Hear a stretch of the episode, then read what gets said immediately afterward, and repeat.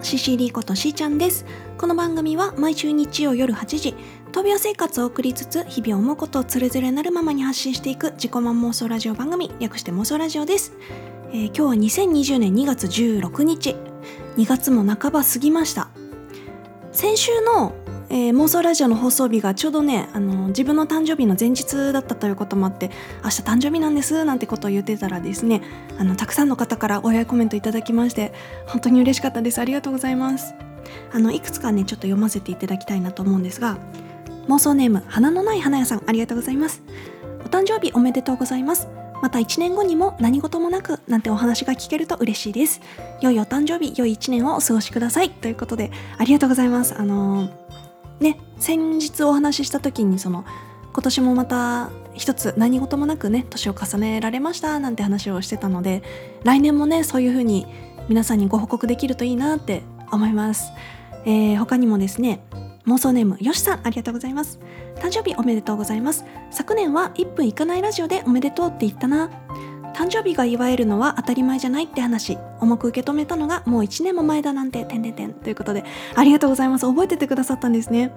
てか多分毎年そんな話しちゃうんですよね私は。まあでもあのねあれから1年あっという間でしたよね。私自身今あの心臓移植待機者ということで今年の5月で丸4年とか経つんですけどだからあの1年1年ねこう早く過ぎてほしいなっていう時期ではあるんですけどでも今だから話せることとか今だからできることとかねそういうものがきっとあると思うので、まあ、早く過ぎてほしいという期間ではあるんですがあの大事にねしていきたいなと思います。はい、他にもですねコメントをくださった皆さんあのちょっと名前をね読み上げさせていただきたいなと思うんですがちょっと時間がなさそうなのでラストの方にね読ませていただきたいなと思います。ということで、えー32歳になったシシリをこれからもよろしくお願いします。話は変わってですね今日はあの毎年2月になるとあるプチ悩みができるのでその話をしたいと思うんですけど私ね毎年2月になると太るんですよ 悲しいなんかね大学生の頃からなんですけど2月ってこう外が寒いからこうあんまり外出たくないっつってこうデブ症になるんですよでそうすると自動的に活動量は減るでしょ？でさらに大学生の2月ってこう学校がお休みになったりするのでもう本当にねあの家に引きこもれちゃうんですよ。バイトとかはしてましたけどあの元々のその運動習慣みたいなジムに通うとか特にしてなかったのでいつにも増して活動量が減ってでさらにあの2月というかまあ冬って一人鍋とかする機会が結構多かったんですその一人暮らしの時は。で一人鍋ってその具材だけをね食べるとかならまだまだしもね野菜たくさん取れるからいいにしてもあのスープまで飲んじゃうと結局その塩分摂取量が増えるわけじゃないですかでそうするとむくむんですよ。でねなんか、まあ、大学生の頃はそういう経緯でこう太りやすくなってたんですけどここ数年の2月もねやっぱりそのデブ症になっちゃうんですよね。あの用事がなければ家にずっといてこうずっと本読んでるとか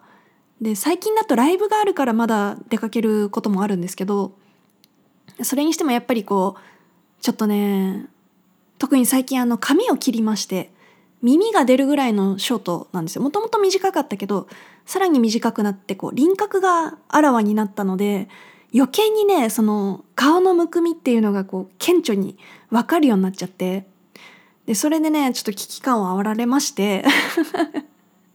まああのすごいダイエットを決意したわけではないんですけどとりあえずねあの水を飲もうって決めたんですよ。というのも私普段の生活の中でずっとお茶ばっかり飲んでたんです。もうここ1年ぐらいずっとお茶。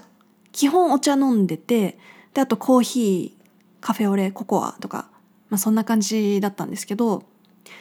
あのねやっぱ人間の体には水が必要なんですよ。あのお茶とかコーヒーとかそういうので水分摂取で済ませてはいかんと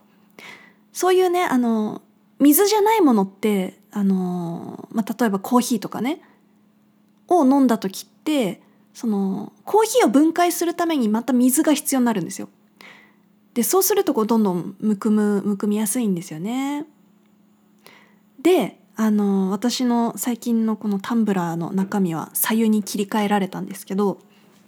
今日はねその水とか左右を飲むその健康効果についてねここでリスナーの皆さんと一緒に勉強していきたいなと思うんですよ。ここで話すことによって自分の中にもこう染み込ませようと思って その知識をね。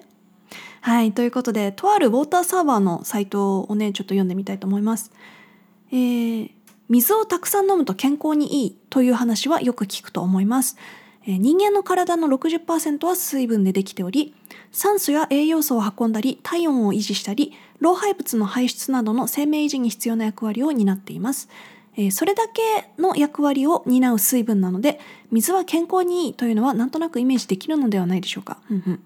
本記事では水の健康美容効果を掘り下げてご紹介します。はい、ということで、水を飲むことの健康美容効果とその理由という部分があるので読ませてもらいます。なんかね主に6つぐらい健康効果あるみたいですよ。えー、ストレスや不眠の解消、えー、疲労回復むくみの解消、えー、便秘の解消ダイエット効果、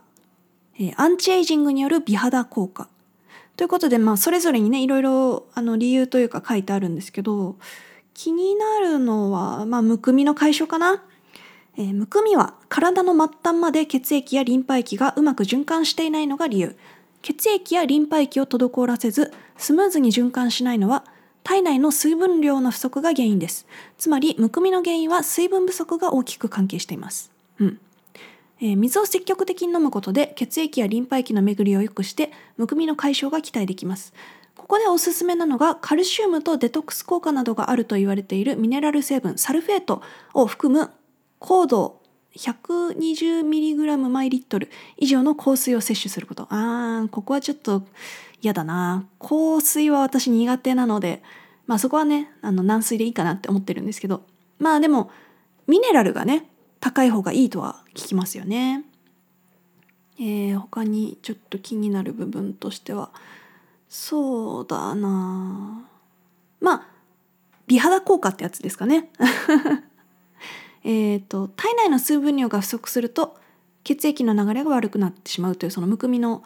解消のところでも言ってたようにね。で血液の流れの悪さによって新陳代謝が悪くなりターンオーバーが正常に働かなくなるという症状が引き引き起こされることも、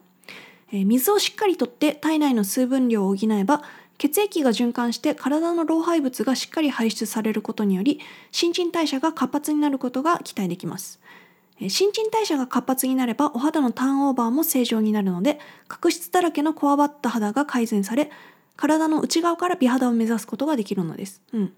なんか聞いたことあるんですよね。その水を飲むことによってこう肌のトーンがこう一つ明るくなるみたいな。ちょっとこう白くなるみたいな。本当かなって思ってたんですけどまあでもお水を飲むことでねそのむくみ解消なり、まあ、ダイエット効果それから美肌効果が得られるんであればちょっとね続けていきたいなと思うんですが今ね水に切り替えてからまだ2日ぐらいしか経ってないのでまだ効果という効果は感じてないんですけどまあ1週間から1ヶ月ぐらいはねあの様子を見ていきたいなと思います。で水を飲むタイミングっていうのをね決めてこまめに飲むことがいいらしいですよ。1回にいっぱい飲んじゃうとその胃液が薄まってなんていうのこう胃腸の調子が良くないくなってしまうみたいなこと聞いたことあるんですよね。えー、一度に大量の水を飲んでも尿として排出されてしまうので思うような効果は得られません。タイミングを決めて1回1回コップ1杯ほどの水をこまめに飲むようにしましょう。おすすめのタイミングは、えー、朝起きた時通勤で歩いた時スポーツした時入浴後就寝前。うんうんなんか就寝前と朝起きた時にねなんかこうコップ一杯の水飲むといいっていうのは聞いたことありますね。えー、1日に飲む水の量は最低でも1.2リットルは必要。あれ？2リットルとかじゃなくていいのかな？1.2リットル。えー、まあ食べ物とか他のねあの他から摂取できる分があるからまあ水だけで考えると1.2リットルぐらいってことでいいみたいですね。でやっぱあの冷たい水よりもこう常温だったり左右だったりの方が胃腸に良いと。で左右だとさらにその胃腸が温まることによって基礎代謝が上がるんですってね。基礎代謝ってあのー、夜寝てる時のその体の中その内臓の働きだったりとか呼吸とかも基礎代謝の一つですからねその何もしてない時にも代謝が起こるんですよ。でその基礎代謝が高い方が痩せやすいって言いますもんね。そうだから運動だけではないんですよね。運動する方がもちろんいいんでしょうけどまあちょっとこう身体的な理由で運動がなかなかできない人もいますからねそういう時にはやっぱ基礎代謝を上げる工夫が必要なのかなと。まあ食べ物だったりその採用を飲むことだったりでそういうのはこう改善が図れるみたいなので、まあ、私も採用をね飲んでいきたいなと思います。まあ最初は水でもいいかなと思ったんですけどこの時期やっぱ寒いからね左右の方が体は温まるしね。まあ夜寝る前と朝起きた時のコップ一杯の左右はマストで飲もうかと思います。その他はねあのこまめに飲むようにしていきたいなと思います。ということで今日は水もしくは左右の効果について皆さんと勉強したので、えー、これから効果のほどをね実感できるように頑張りたいなと思います。まずはねむくみが引いてくれることを願います。えこれ全部食べていいの ?CCD の妄想ラジオ。ということで本日の妄想ラジオはここまでとなります、えー、今日はね第79回だったんですよ。ってことは来週が第80回になるのではい来ました。あの10週に1回しかやらないライブ配信を来週やりたいと思います。あれ？来週？あできるできる。うん大丈夫大丈夫。来週はね土曜日にライブがあるので日曜日は大丈夫なはず。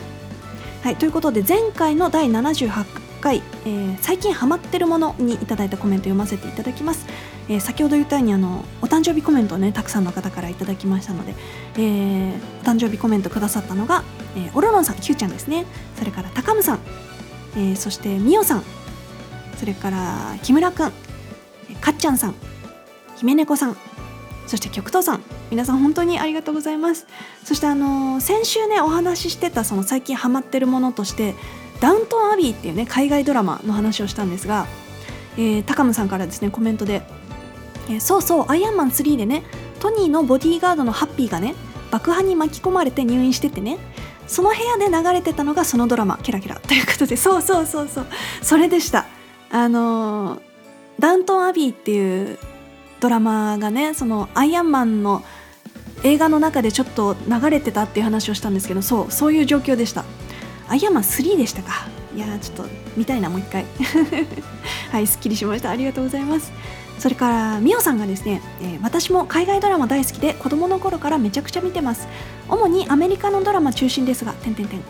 えー、お誕生日おめでとうございます。実は私も2月生まれ。日にちは公表してないけど後半なので魚座です。ということでみおさんも今月誕生日なんですね。いやちょっとまだ誕生日来てないかもしれませんがみおさんも誕生日おめでとうございます、えー、それから木村くんがですね、えー、手洗いうがい保湿気をつけます。保湿って言っちゃったんですよね私、えー、なんだっけ？加湿ですね加湿、えー、笑い方がとても好きです。夜中に資料作りしながら聞いております。ということでありがとうございます。笑い方ねなんか前にもちょっとこう褒めてくださった方がいらっしゃったんですけどそんなに特徴的な笑い方してないと思うんですけどね。なんだろう。恥ずかしいな。はいありがとうございました。えー、ということでね、あのー、今回で第79回になりましたので、えー、100回までいったらねこの番組名変える予定でいるんですよ。回いったら101回からは CCD の妄想実現ラジオっていうものにしようと思ってるんですよね。なんかこうしたいああしたいって言葉に出すことでそれが実現していくことが結構ありますから。